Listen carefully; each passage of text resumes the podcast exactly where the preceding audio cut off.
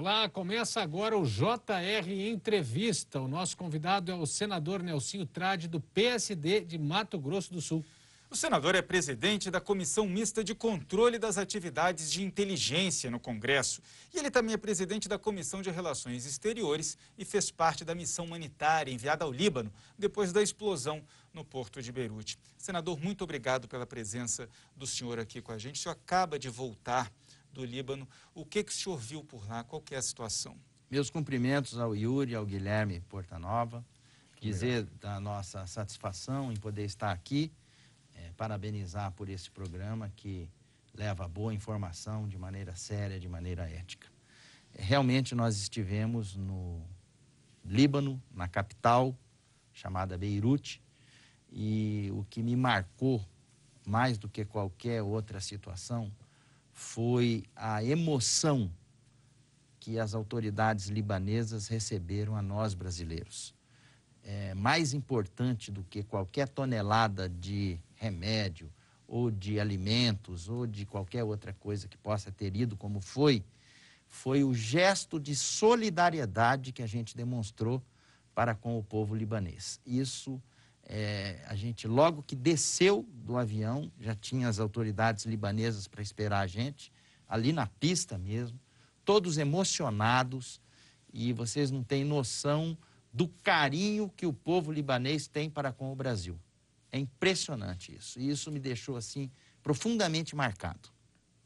Bom, é, de forma geral, é, o primeiro impacto que o senhor demonstra é, é, é aquele de um povo que está precisando de mais de ajuda, precisando de solidariedade, precisando que as outras nações estendam a mão, de fato, e não fiquem só na, na questão das imagens do noticiário. O que, que o senhor é, conseguiu observar e o que, que se trocou de informação, se descobriu a respeito do fato em si, e depois que vocês tiveram essa recepção e começaram a tratar com as autoridades libanesas? Bom, a gente fez várias agendas importantes. É, lá é um país que tem é, muita divisão, não só política, partidária, ideológica, como também religiosa. E praticamente todos esses foram é, atingidos por nós nas agendas que a gente fez.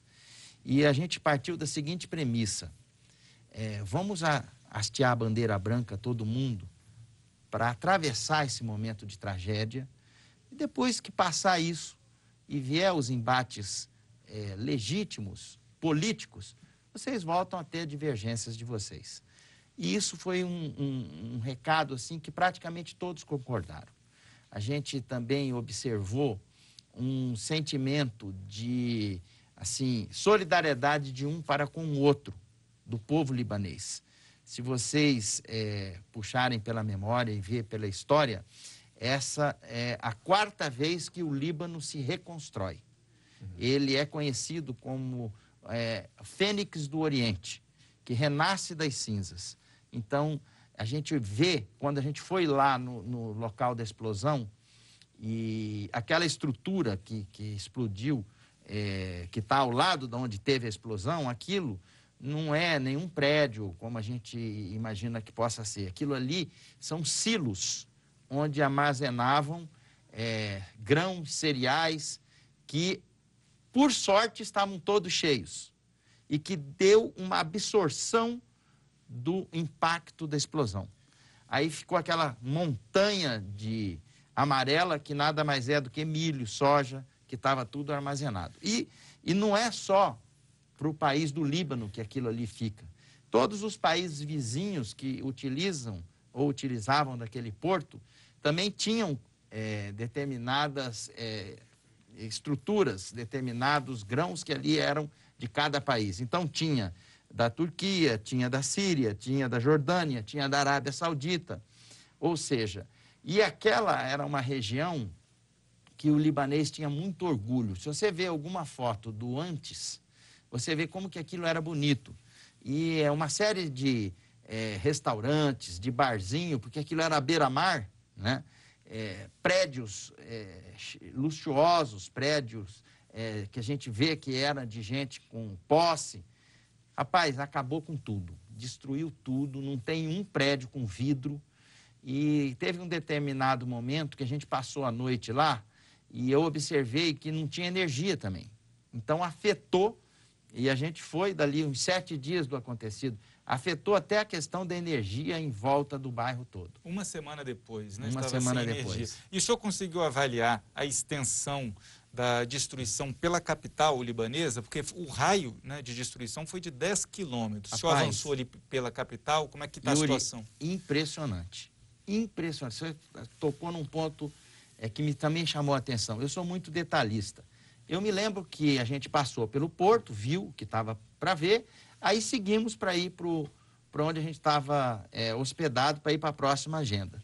Eu me lembro que o carro andou, andou, andou, já tinha andado aí uns 20 minutos. E quando você é, olha para um lado e vê o outro, tudo quebrado de novo. Então, para você ver a extensão até onde foi. Carro arrebentado nas esquinas, aos montes você vê. Dá dó. Carro novo, carro de marca boa, tudo é, estragado, com vidro quebrado. Uma coisa assim, realmente, é um cenário pós-guerra. Essa é a verdade. O Brasil deve enviar algum outro tipo de ajuda? Como é que está essa articulação no seu retorno? Como é que foi tratada a missão brasileira na Bom, volta? assim que é, porque isso o presidente que liderou a missão, o ex-presidente Michel Temer, ele deu uma entrevista para 37 países através de um canal lá. E, e isso saiu em tudo que é rede. E tem lá, enviado pelo, pela Prefeitura do Rio de Janeiro, uma ajuda relacionada à saúde, com seis médicos, equipe de saúde. E eles foram ao nosso encontro, pra, até para dizer como é que estava o trabalho, aquela coisa toda. Mas o que de importante que a gente pode trazer, que a gente vai dar sequência, até como presidente da Comissão de Relações Exteriores, é, logo que surgiu aquele assunto do acordo de livre comércio do Mercosul com a União Europeia, eu fui, em 2019, na diáspora Brasil-Líbano, representando o Congresso brasileiro. E, naquela ocasião, já tinha sido estimulado pelos integrantes do governo, principalmente da área econômica, para a gente dar sequência ao acordo de livre comércio do Líbano com o Mercosul. Existe isso já pactuado e hoje numa live que eu fiz com o embaixador do Líbano, embaixador Joseph, ele disse que 75% pactuado já está resolvido, falta pouco. E eu vou me encontrar com o presidente Bolsonaro, vou dizer para ele que esse vai ser realmente um ponto muito positivo que a área internacional vai é, acabar se concretizando a partir do momento que a gente fechar isso. Por quê? Esse é o momento de se fazer isso. O Líbano está precisando da nossa ajuda, não só nossa, do Brasil, como também dos países do Mercosul.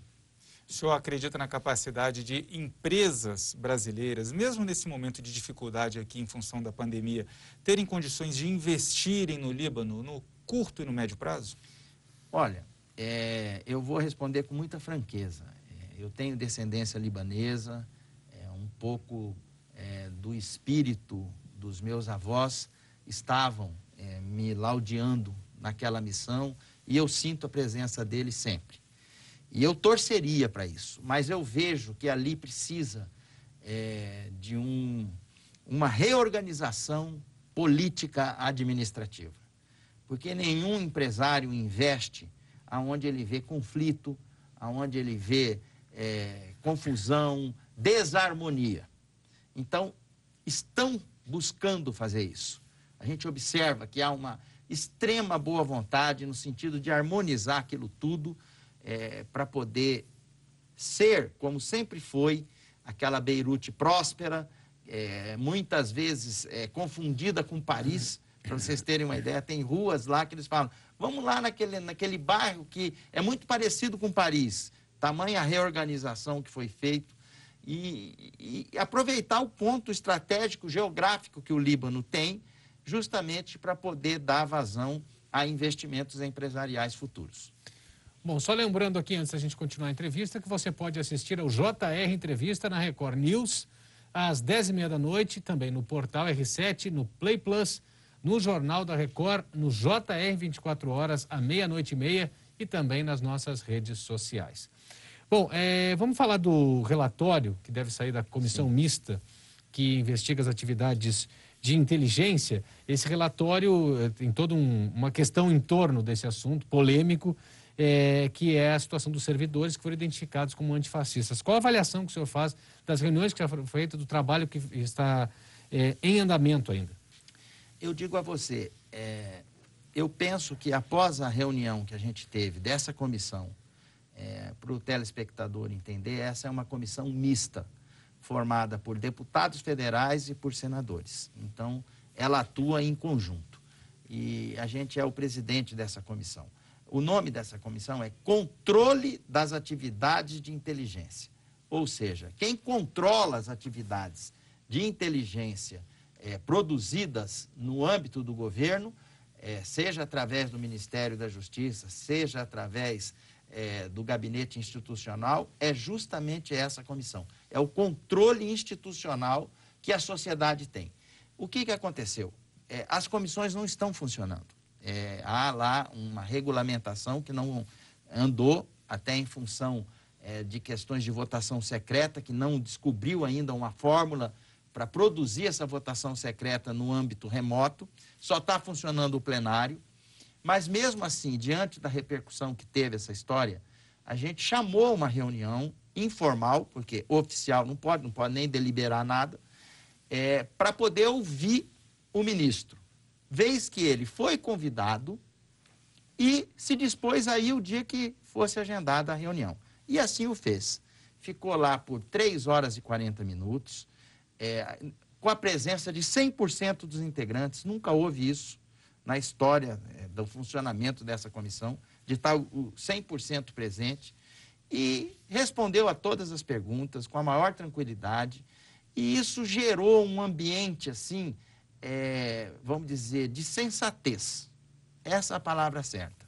De, é, eu vou dizer, beira a tranquilidade. Onde as pessoas viram exatamente o que, que era, as pessoas que integram a comissão.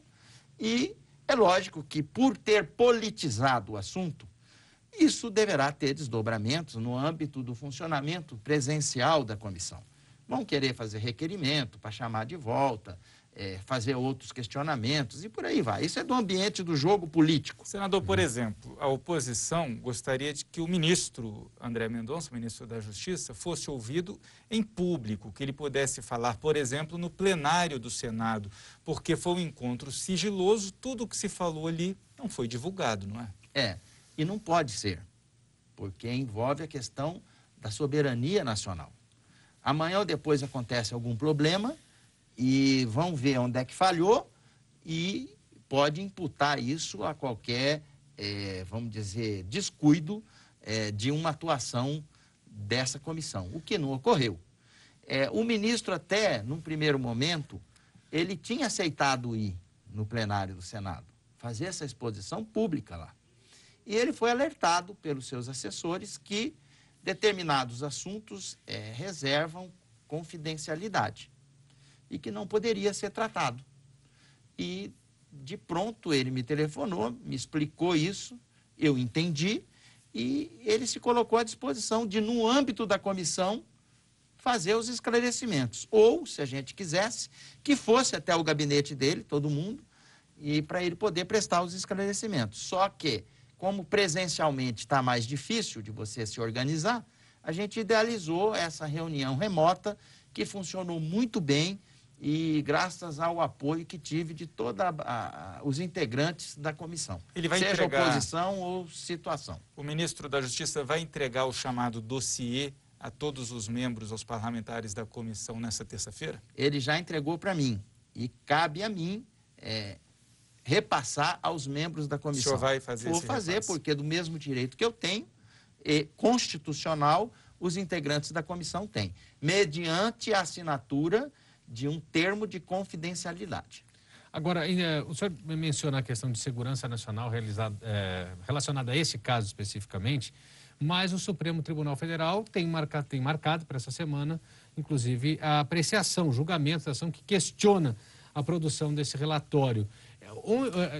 Tem conflito, tem ameaça realmente à, soberania? Eu não quis dizer em relação a, a esse, é, eu não quis dizer em relação a esse caso específico. Perdão. Eu digo que é, existem temas sensíveis no âmbito da comissão Sim. que envolvem essa questão.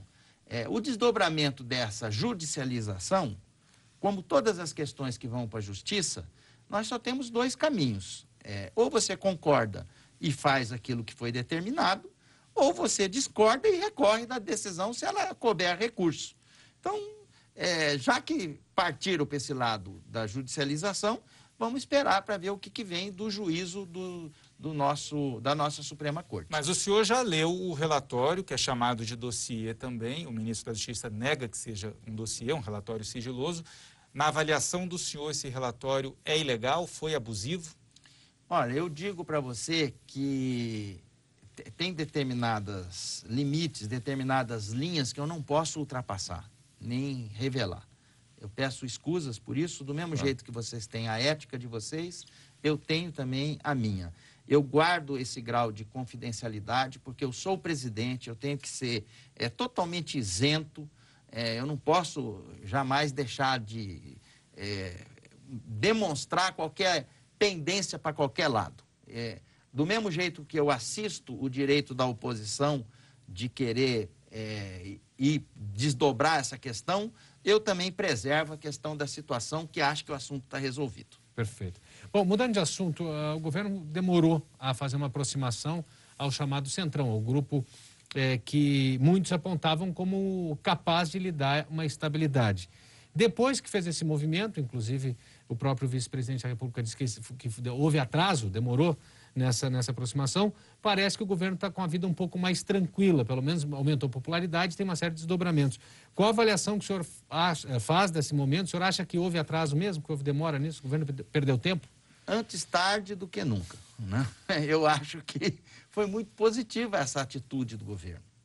É, o que, que nós todos queremos? Quem está nos assistindo, vocês que estão me entrevistando, a gente quer que o Brasil caminhe para frente. Mas não foi com orgulho ferido de ser chamado de velha política por aquele grupo, pelo próprio presidente da Olha, República durante a campanha? Eu confesso a você que às vezes eu acordava para ir para minhas reuniões, olhava no espelho e falava, gente, será que eu sou da velha política? Mas eu, eu não pareço ser tão velho assim. E eu continuava apertando a mão das pessoas, olhando no olho das pessoas, abraçando as pessoas, é, fazendo as reuniões, como meu pai me ensinou lá atrás. Acabei sendo o mais votado do meu estado, com, com quase 20% dos votos a mais do que o segundo lugar. Então, quando você exerce é, a política com P maiúsculo, com plenitude, com, com a verdade, é, não existe essa questão. Agora, o jogo político, da essência política, é o diálogo. Você não esgota uma divergência, uma contradita, sem dialogar com a pessoa. Como é que você vai fazer isso? Então, eu acho que demorou, veio numa boa hora e o resultado está aí. É, não tem tomar lá da cá, não existe nenhuma outra situação é, imoral nesse sentido, a não ser exercer a política com plenitude, que é o que o presidente está fazendo. Obrigado, senador. O JR Entrevista vai para o intervalo e na volta muito mais assuntos, inclusive a CPI das fake news. Não saia daí. O JR Entrevista está de volta e com a gente o senador Nelsinho Trade, do PSD de Mato Grosso do Sul. Vamos falar de Covid-19. Acho que foi a primeira entrevista que nós fizemos no JR Entrevista, pelo menos que eu participei, que a gente não falou de Covid no bloco inteiro, no primeiro bloco inteiro, que é o maior do programa. O senhor foi o primeiro parlamentar, o primeiro caso em Brasília. Segundo caso Segundo em Brasília. caso em Brasília. Primeiro parlamentar. Primeiro parlamentar da Covid-19 aqui. É, de lá para cá, os números aceleraram, aumentaram muito. Qual a avaliação que o senhor faz do que se tem feito em termos de combate à pandemia? Bom, é para o telespectador saber, eu sou médico, né? E tenho aí, é, além de ter sido contaminado, de ter atra atravessado toda essa seara, é, eu digo a você o seguinte: essa é uma doença nova que, infelizmente, nós ainda estamos aprendendo com ela. A verdade é que ninguém sabe muita coisa de como fazer a abordagem, de como atuar na etapa inicial, na média, na final da doença. É, as experiências estão acontecendo. Eu mesmo é, doei o meu plasma já duas vezes, que está servindo para experiências de, de tratamento nos doentes graves. É, eu percebi, logo que eu internei, que essa abordagem precoce ela deveria ter sido uma tônica mais frequente no início, quando ela veio aqui para o nosso país, porque ela pode não curar o paciente, mas ela evita que ele vá para a UTI, que venha a ser entubado e venha a, a falecer. Então, são coisas que no decorrer do caminho a gente foi aprendendo. É, não só com as, os pitacos que a Organização Mundial da Saúde costuma dar, como também com a experiência de outros países que pegaram essa pandemia antes da gente.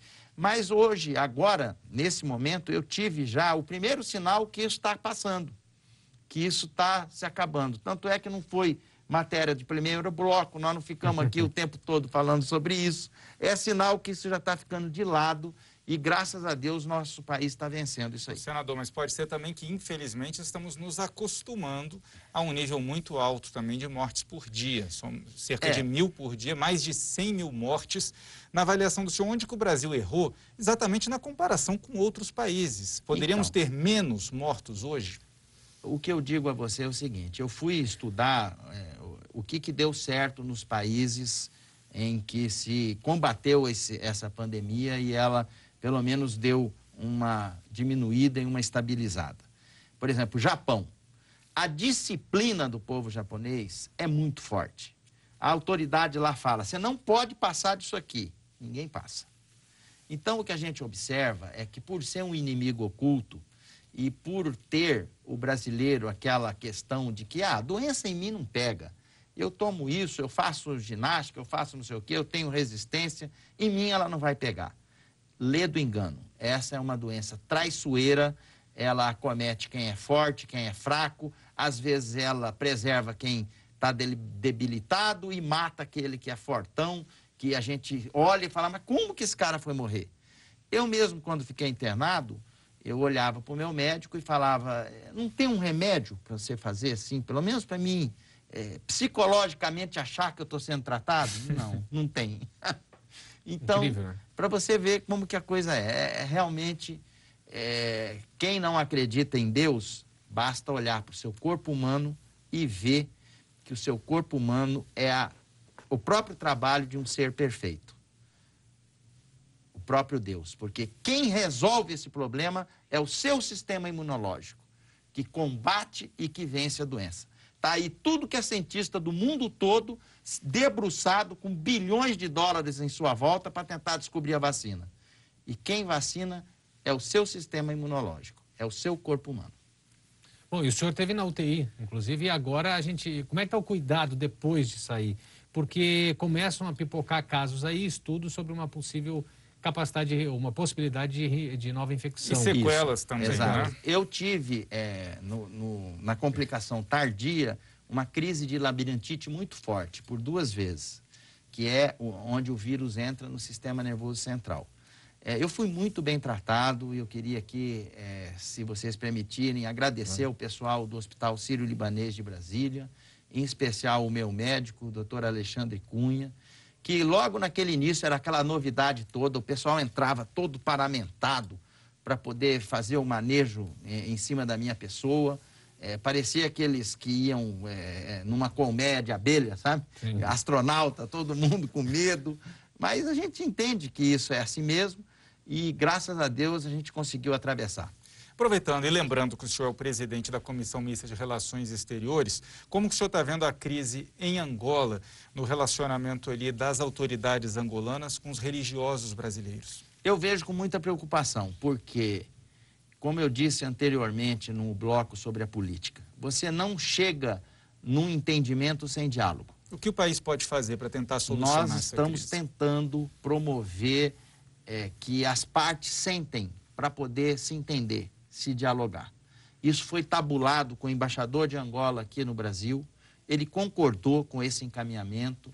É, foi feito contato com a deputada lá, que é uma advogada muito conceituada da Assembleia deles lá, porque lá é unicameral, que é também presidente da Comissão de Relações Exteriores, e, e, e foi feito o encaminhamento de dois integrantes do lado brasileiro com dois integrantes do lado angolano, para que eles pudessem sentar e se entender para a gente vencer essa etapa e, através do diálogo, da pacificação, que isso pudesse ser é, exaurido. Da parte brasileira, isso foi concordado, e, mas chegou num determinado momento que a gente perdeu o contato com eles.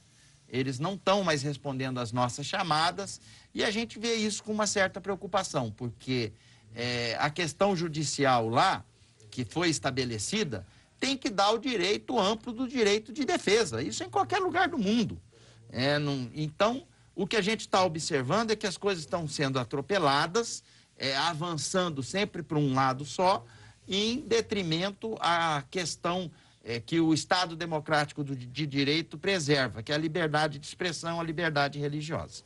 Bom, antes do final do bloco, eu gostaria de tratar com o senhor sobre fake news. O senhor tá, é, faz parte da CPI das fake news e, se não estou enganado, sentiu na pele o efeito que uma produção de notícia desse tipo pode causar. O senhor não foi envolvido indevidamente na questão de auxílio emergencial, recebimento? É verdade. Bom, essa é uma comissão mista que, é, sempre quando ela tinha uma reunião, era imperdível, porque sempre acontecia revelações é, com protagonistas que realmente marcavam a, a passagem do trabalho. O fato é que esse é um assunto que precisa ser regulamentado. Isso não vai tirar a liberdade de expressão de ninguém. Quem usa a internet, quem usa a rede social para se comunicar, para fazer o bem, para falar com A, B ou C, não precisa se preocupar com nada. Quem tem que se preocupar e de forma correta nós estamos fazendo isso, é aquele que utiliza isso aqui para fazer crime, para fazer difamação, para acabar com a reputação desse ou daquele, é, de uma empresa. Ou seja, muitas vezes isso aqui acaba sendo um escudo de covardia, onde a pessoa se esconde atrás disso, porque sabe que não vai ser atingida, é, para poder desmoralizar este ou aquele. O senhor e... conseguiu identificar os autores da fake news que ligaram o nome do senhor à fraude no auxílio emergencial? Não, não consegui. Mas a sorte é que a gente tem uma reputação, tem um trabalho é, que responde por nós. E então, a CPI vai tentar trabalhar nesse sentido. Vai trabalhar. Eu, fiz, eu busquei os meus direitos, eu fui até a justiça é, para poder fazer, mas com essa normatização que a gente votou no Senado e que vai ser revisado na Câmara dos Deputados, eu tenho a certeza que nós vamos passar essa história limpa. Perfeito. Bom, a gente vai fazer mais uma pausa aqui no próximo bloco, como está o projeto da Rota, que parte de Mato Grosso do Sul e vai ligar o Brasil ao Oceano Pacífico. A gente já volta. Estamos de volta com o JR Entrevista e o nosso convidado de hoje é o senador Nelsinho Trade, do PSD do Mato Grosso do Sul. Senador, como é que fica o sonho do Brasil ter uma ligação, uma saída para o Oceano Pacífico? Está chegando mais próximo? Conta para gente. Está sim, eu fico muito feliz porque esse é um projeto que eu foquei, é, até porque vai mudar praticamente o perfil socioeconômico do meu estado, porque ela passa cortando o Mato Grosso do Sul nós temos uma cidade lá, divisa com o Paraguai, de nome Porto Murtinho, que tem o rio Paraguai e o que separa de Carmelo Peralta, que é uma ilha do Paraguai. Então, a Itaipu Nacional já é, autorizou a realização da licitação para fazer essa ponte que liga Porto Murtinho a Carmelo Peralta e liga o Brasil ao Paraguai. O que, que vai acontecer? Essa rota, ela as estradas brasileiras estão prontas já para poder é, trafegar os caminhões de grande porte, para poder atingir é, essa ponte. Chegando no Paraguai, já tem 100 quilômetros já feitos, está faltando mais 54. Vai passar pela Argentina, da Argentina ela entra no Chile até o porto de Antofagasta ou Iquique. Isso nós vamos ver depois, mais para frente, o que, que é mais vantajoso. Ela diminui em 8 mil quilômetros marítimos, ela diminui em 14 dias de viagem e ela barateia de 40% a 60% do frete. Ou seja, é um excelente negócio para o Brasil. E o continente asiático, que já soube dessa situação, é, já fizemos reuniões, seminários no nosso estado com nove embaixadores do continente do leste asiático, e eles ficaram impressionados com a logística que vai estar à disposição, se Deus quiser, até 2023. Bom, e faz uma ligação, por, permite uma ligação, por exemplo, do Porto de Santos até o Sim. Porto de Antofagasta. Daí direto. o nome, bioceânico. Bioceânico. Atlântico mas, e Pacífico. Mas utiliza um modal é, rodoviário. Não é possível combinar o ferroviário para dar mais possibilidade de carga? Sim, nós temos aí, inclusive, dentro dessa seara de discussão, o, o projeto defendido pelo deputado federal Ricardo Barros, do Paraná, que está focado nessa questão ferroviária e eu no rodoviário. Eu acho que, e a tendência nossa é essa, a hora que a gente se unir, o Brasil vai sair ganhando com isso. E qual é o, a produção que se pode ser beneficiada? A gente está pensando muito em soja, mas nós teríamos, além de um escoamento de produção para economia, de exportação, outras atividades. Sim. A indústria cultural, a indústria do turismo, tudo isso pode ser incentivado também? Pois é. Só para você ter uma ideia, lá no meu estado, já um grupo de empresários se reuniu e foi conhecer a rota. E, é, fizeram uma parceria com uma concessionária de veículos que cedeu as caminhonetes para demonstrar a força dela de poder atravessar aquilo tudo. É, acabou fazendo uma propaganda positiva para eles também. E eles foram e, e, identificaram diversos pontos turísticos que vai ficar à disposição do povo brasileiro para poder ir com o seu carro depois que isso tudo estiver pronto. Eu fui fazer uma palestra uma vez numa universidade e um aluno perguntou: Mas vem cá, vocês estão já olhando o lado econômico com a questão dos grãos? o lado turístico com a exploração turística. Por que, que vocês não pensam no lado de intercâmbio cultural das universidades desses países? Isso foi levado já. É, nós fizemos algumas reuniões na Embaixada do Chile. O embaixador do Chile no Brasil é um entusiasta dessa questão e com certeza também vai ter muitos frutos positivos dessa área. Bom, temos previsão de o que, que depende para essa obra ser concluída? Eu digo a você que é, até 2023 isso já vai estar pronto. Perfeito. pelo andar da carruagem que a gente vê. Tá certo. Senador, muito obrigado pela sua entrevista, pela sua atenção com a gente aqui no JR Entrevista e a gente vai ficando por aqui. Lembrando que você pode assistir ao programa na Record News às 10h30 da noite, no portal R7, no Play Plus, no Jornal da Record, no JR 24 horas, à meia-noite e meia e também nas nossas redes sociais. Obrigado, senador, uma vez mais pela presença do senhor aqui com a gente. E obrigado também a você pela companhia e audiência. Até a próxima. Tchau, tchau.